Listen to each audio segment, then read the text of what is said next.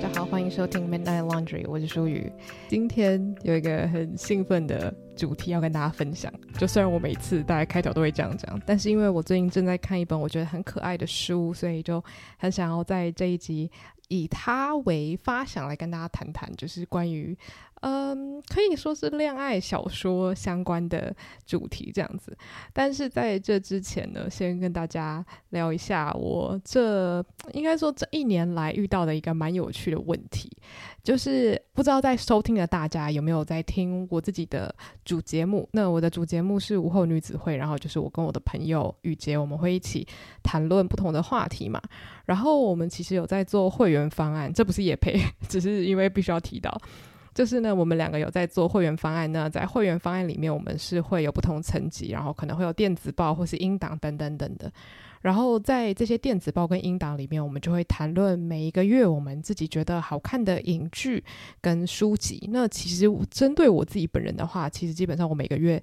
百分之七到八十都是分享书，因为我自己就是一个比较喜欢看书胜过于看剧的人，所以我也很喜欢看剧。可是对我来说，看书有点像是一个内建，就是我非常擅长做的事情。就是有时候看剧，我还会需要克服一些啊，好想要看以前就喜欢的剧哦，有点不想要看新的剧，就是我会有比较多的纠结啦，就是很无聊的纠结。但是对我来说，看新书就是阻力会非常低，所以我主要都是介绍书籍这样子。然后我自己又是一个很喜欢在社群上面分享我最近在看的影居作品跟书籍的人，但是自从非常多个月前开始做这个会员方案之后，我就大幅的减少我在我的社群分享，就是我对于书或影居作品的观后感嘛，因为毕竟就是这些主要的内容我会移到我的会员方案，我觉得这个是一个尊重啦，就是说，因为我们的会员方案就是主要在讲这些心得的话，那当然在其他平台我就会减少分享这些资讯的量。但是因为我自己就是一个，当我在使用社群的时候，我就是会非常想要分享一些关于影剧或者是书籍的想法嘛。那所以我就一直在思考说，诶，那我应该要怎么样去化解这种很好像卡在中间的感觉？所以后来我的想法就是，那我就多看一点书不就得了？就是假如说我每一个月想要在电子报分享的，假如说我们讲五本书好了，那我就看八本书，这样我就会有比较多东西可以在不同的平台去分享。那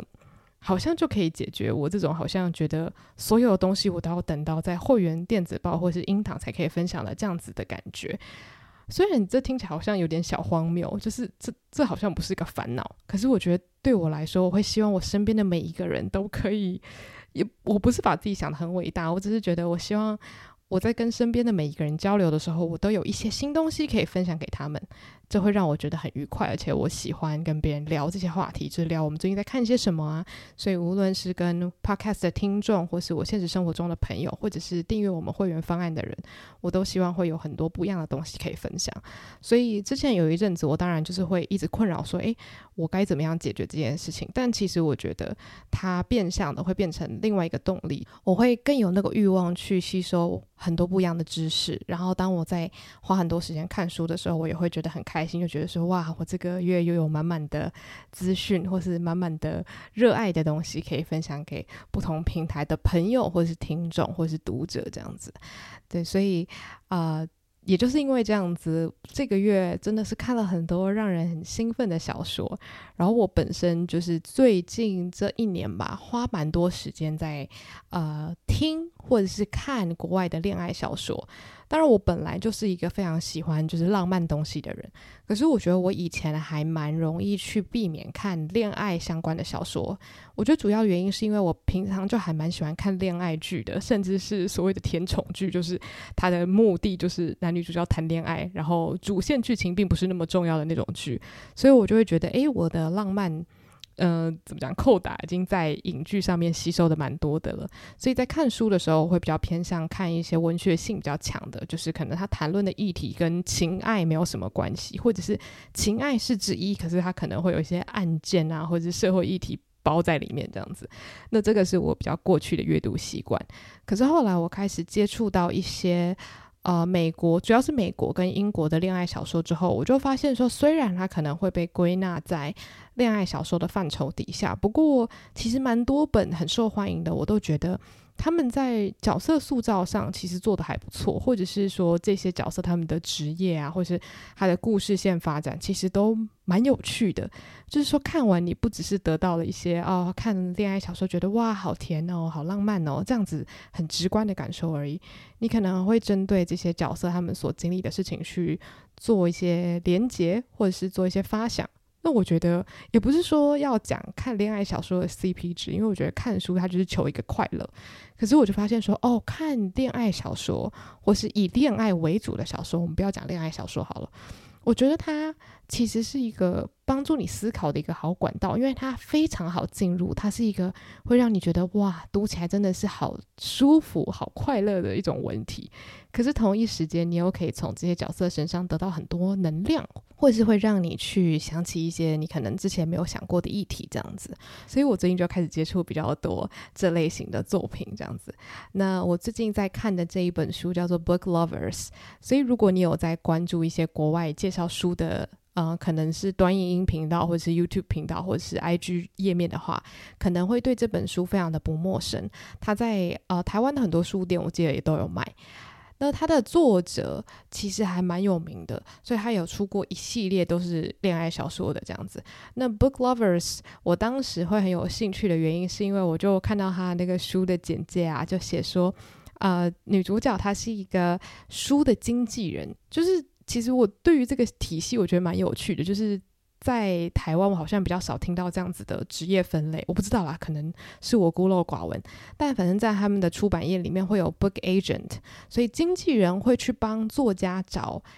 那个编辑。所以等于是他们之间会形成一个算是圆圈，就是可能编辑要联络作者的时候呢，可能会先透过经纪人，就有点像是艺人会有经纪人的概念吧。就是在我以前很孤陋寡闻的时期，我都想说，哦，那就是编辑跟作者之间会有一个很紧密的关系。我没有想过说会有一个经纪人，是后来读比较多小说之后才发现说，诶，经纪人这个工作真的还蛮常出现在美国的小说里面的，就是很多时候女主角都会是做那种就是 literary agent 就是是专门当作家跟编辑之间的桥梁。总之，就是因为女主角她的工作是在出版业，所以她就是对书很了解。然后她的工作也要求她必须要很大量的去消化非常多的呃可能小说或是书籍的内容这样子。那这个女主角呢，她在开篇就有先讲说，她并不是恋爱小说里面那种就是。哇，不受世事纷扰，然后可能在乡村就是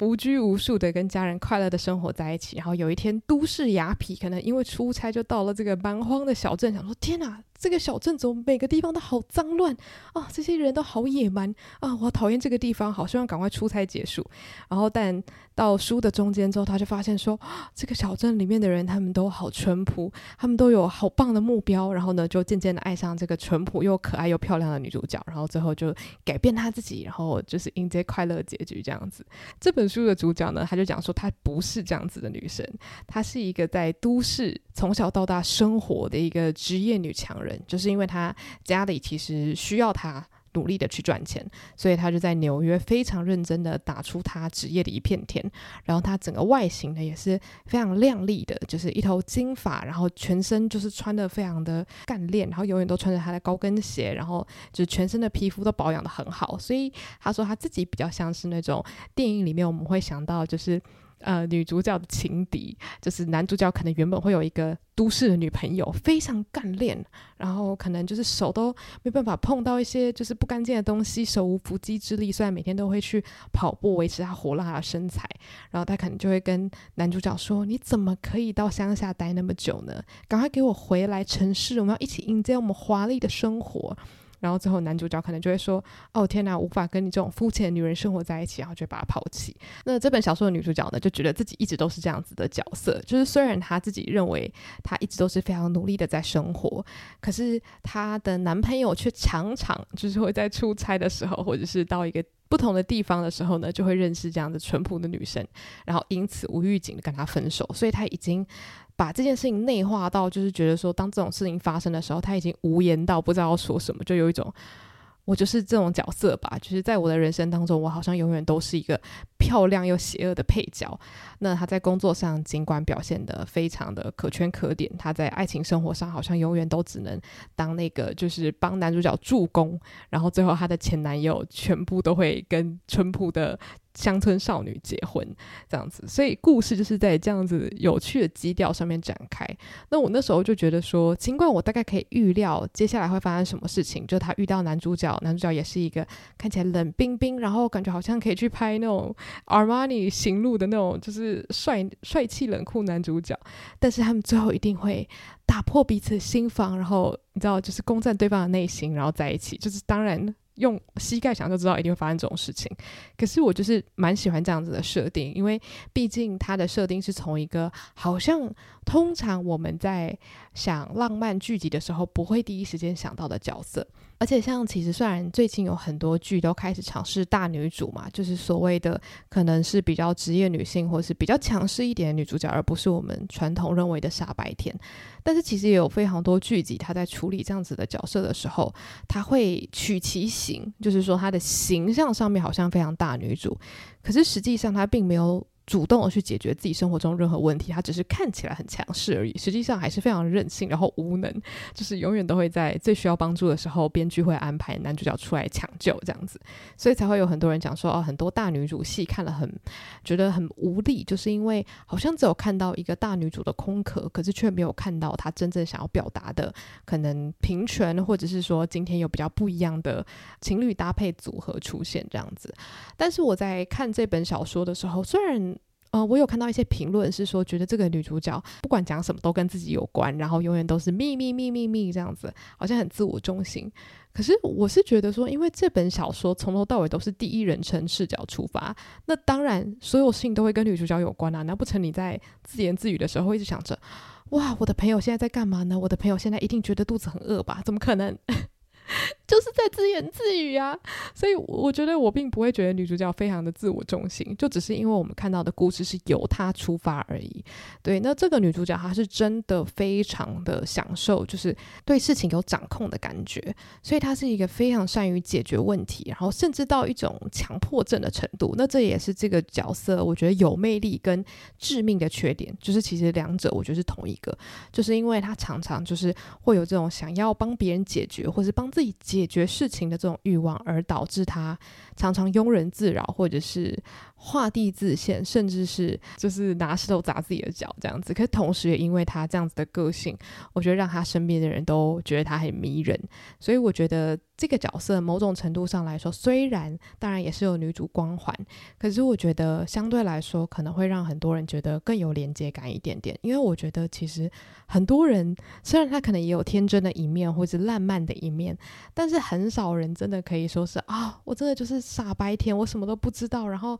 男主角就会冲出来救我。我觉得很多人其实是很享受当一个很独立的个体的。就如果今天在收听的各位，你是一个很蛮喜欢当独立的个体的话，也许你不会觉得这个女主角这么的难懂，或是这么的讨人厌。那我在读的时候，我就觉得啊，这个女生虽然跟我不太一样，可是我蛮可以理解她这种好像很。就是冲冲冲，然后女强人的个性。那当她遇到男主角的时候，因为这个男生跟她可以说是非常的相像，就是他们对于工作都非常的有能力，然后外表都非常靓丽，甚至看起来是，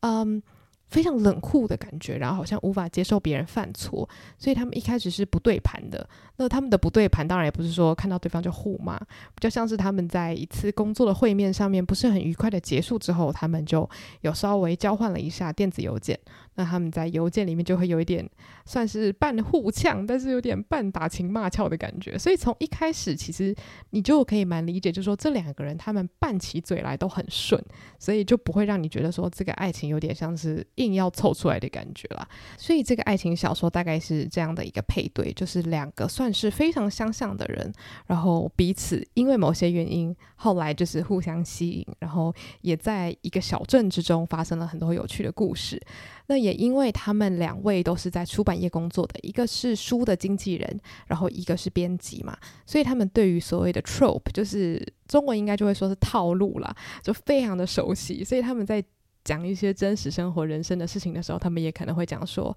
哦，就是我觉得。”大部分事情的发展应该都会是照套路来走的，因为套路之所以会存在，就是因为可能现实生活中发生了很多这样子的事情。那他们其中一个提到的套路就是，呃，大部分的女生啊、是书里面的角色说的，就是都喜欢像黄金猎犬一样的男生，而不是喜欢那种就是傲娇的猫，就是因为男主角他就觉得自己不是。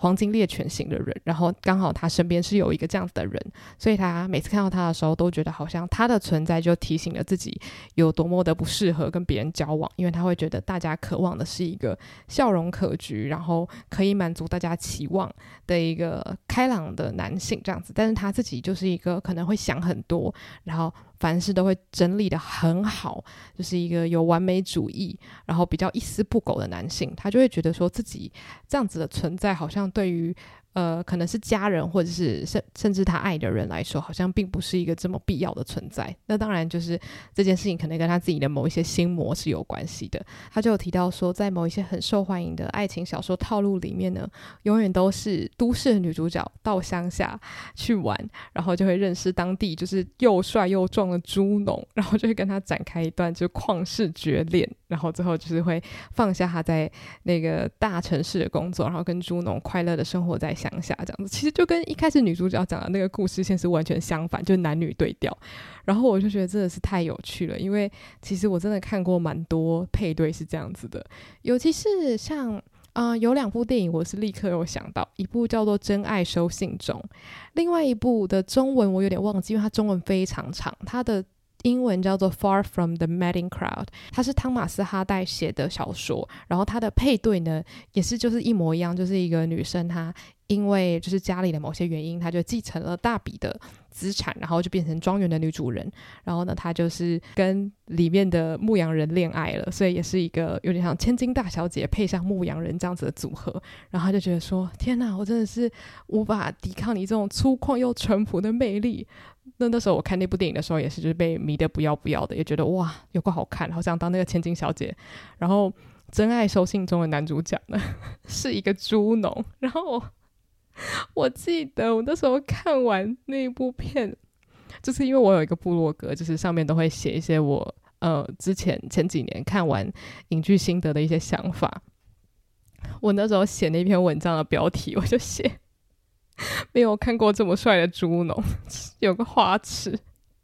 而且我到现在，我就只记得我看完了当下就觉得天呐，里面那个猪农也太帅了吧！然后我就想到说，好，我完全可以理解为什么在《Book Lovers》这本书里面他们会不断提到这个套路，就是因为这个套路真的是受到广大民众喜爱。然后他们两个就是书中的主角也深受这些套路影响，这些套路甚至有点像设计好他们对自己，还有对他们自己人生。的看法，甚至他们就是跟身边的人的关系，他们有的时候都会不小心拿这些套路来束缚自己，所以我就觉得非常的好玩。那当然，这一部小说，我觉得它的发展也并不是说哦出乎意料到一个不行，也不是一个好像你从来没有想象过的恋爱。不过，我觉得它成功的地方就在于他把这些角色写得很有魅力，就是你可以感受得到他们之间是有很强烈的火花，而且你可以理解，就是我觉得很多人无法接。受的是，你根本就觉得这两个人完全不了解彼此，然后也不知道他们两个就是到底为什么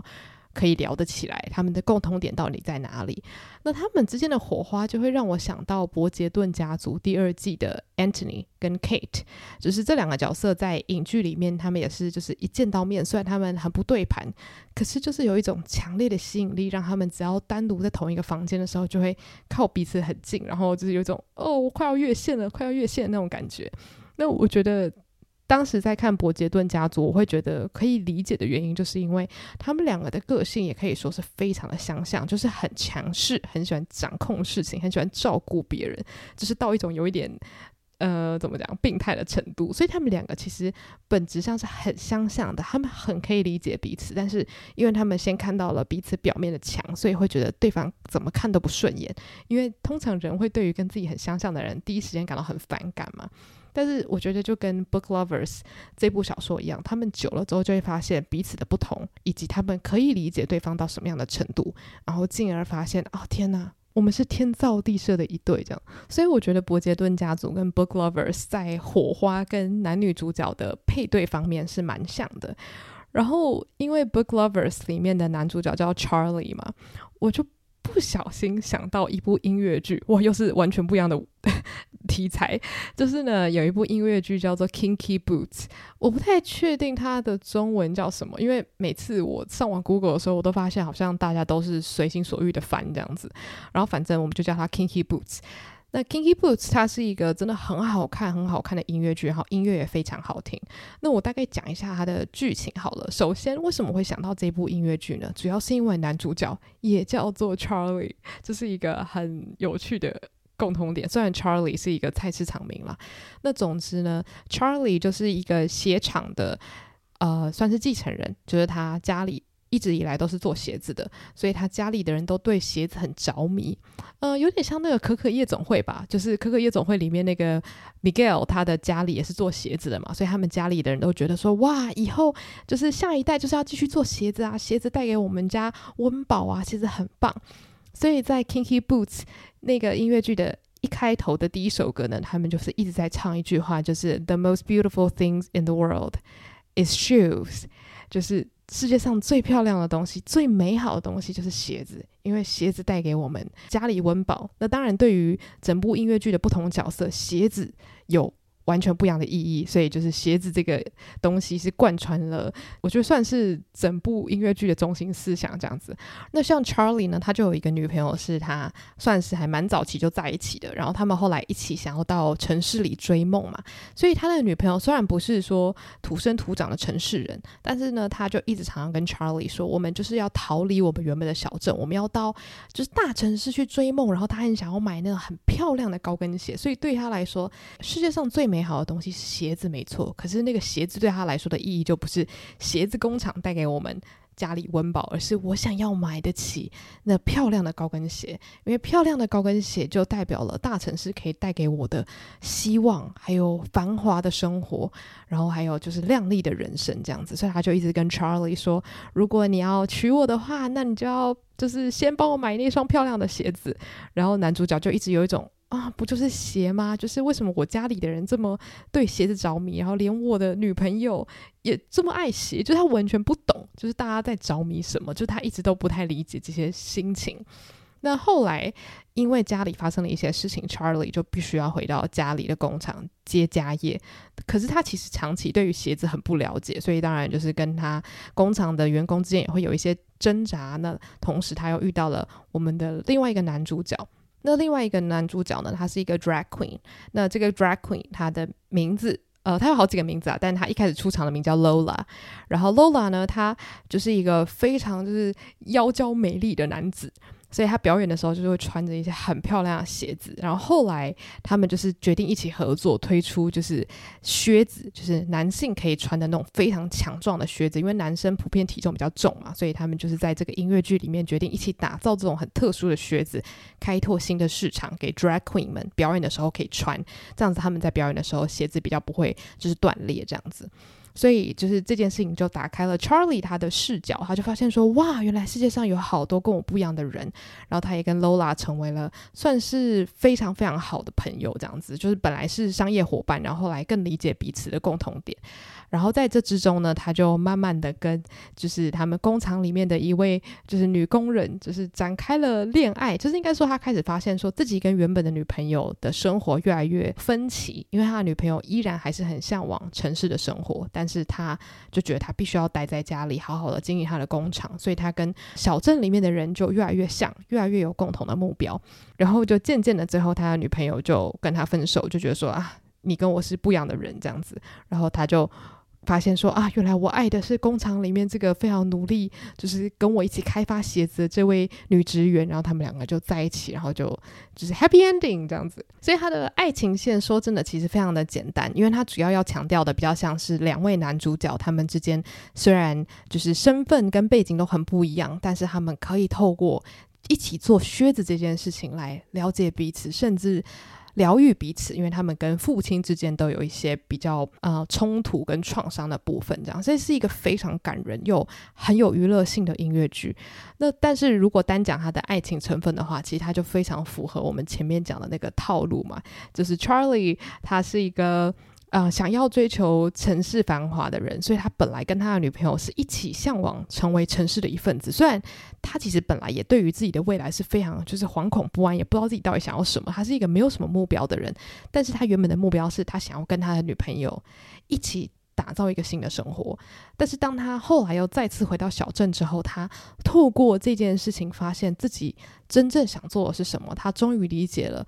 为什么家里的人会对于鞋子事业这么的坚持，是因为他们真的在制造鞋子的过程中发现自己的使命。然后他也透过制造这个新款靴子这件事情，也发现说：哇，原来经营家里的事业对他来说意义这么重大。所以他真的发现了自己的目标之后，他就跟自己原本的女朋友渐行渐远，然后就跟工厂的女职员在一起这样子。所以其实这个就有点像是从城市到乡。下的男主角，然后一开始本来超级不适应小镇生活，觉得大家又野蛮又吵闹，然后渐渐的发现说：“天哪，这个小镇有一个魅力，让我再也不想回到城市里了。”然后就再见我繁华的城市，再见我浮夸又爱买漂亮鞋子的女朋友，然后就是 Hello 小镇生活，然后就跟淳朴的女主角一起打造属于他们全新的生活，这样子。所以我不知道我为什么会就是这么快的联想到这个故事，但也许我觉得直观来说，他们的恋爱。配对是刚好蛮反差的嘛，然后又刚好男主角都叫做 Charlie，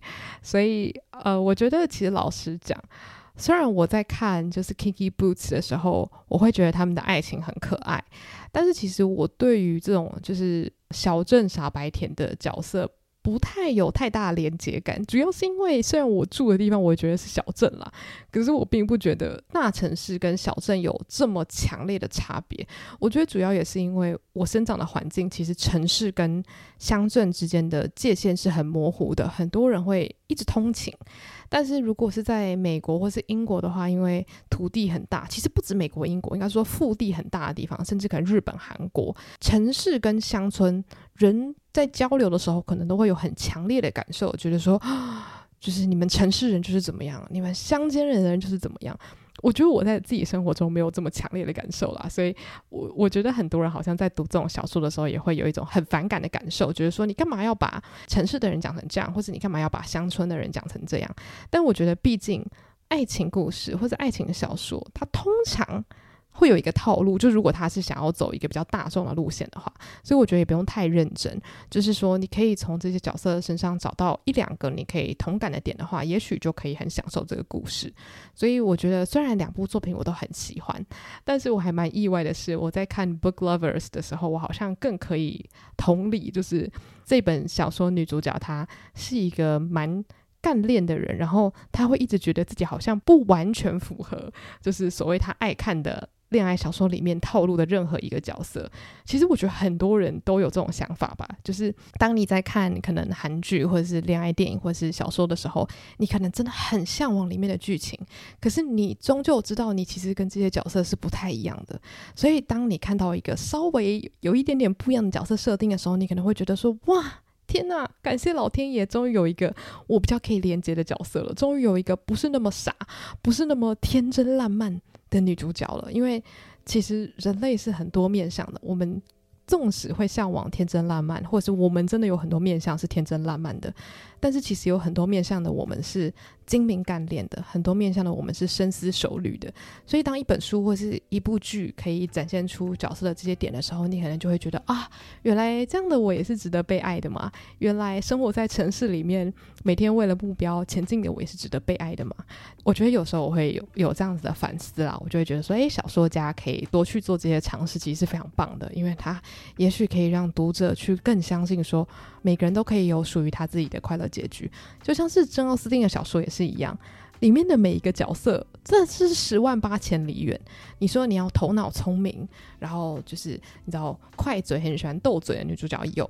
然后也有沉默寡言、心思非常细腻的也有，然后也有傻大姐哦，就是讲话超级白目的那种也有，就是其实不管是怎么样的女主角，她都有可能。有不一样子的好结局，当然男主角也是一样。应该说，不同的人都是一样。不过因为我们现在讲的是异性恋霸权体制底下的恋爱小说，还是要讲一个这个 disclaimer。现在一直在讲男男女女，有的时候都会觉得自己太二元。但对，总之就是我读 Book Lovers 这本书的一些小小的延伸的想法。那如果你是一个喜欢看恋爱小说的人，我觉得这本书真的还蛮有趣、轻松的。然后。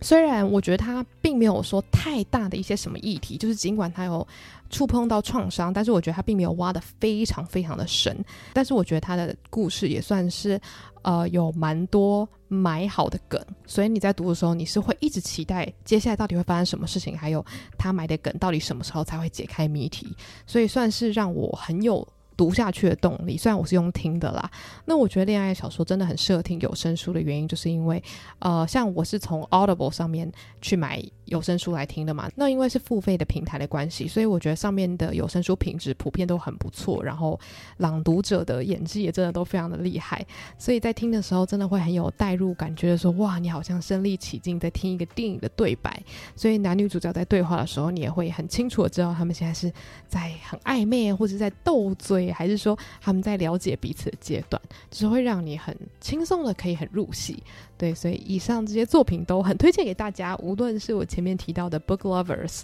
还是音乐剧 Kinky Boots，都非常非常的适合大家在一个悠闲的午后去享受。然后像 Kinky Boots 的话，呃，网络上就可以找到官方的原声带，所以有兴趣的朋友们可以直接去听音乐，音乐真的是赞赞赞。对，那如果有想要跟我分享任何心得的话，都欢迎到我的 IG Andrea Lin 八五一一找我。那所有跟我自己相关的资讯，我都会放在节目的 Show Note。那就感谢大家今天的收听，那我们下个礼拜再见喽，拜拜。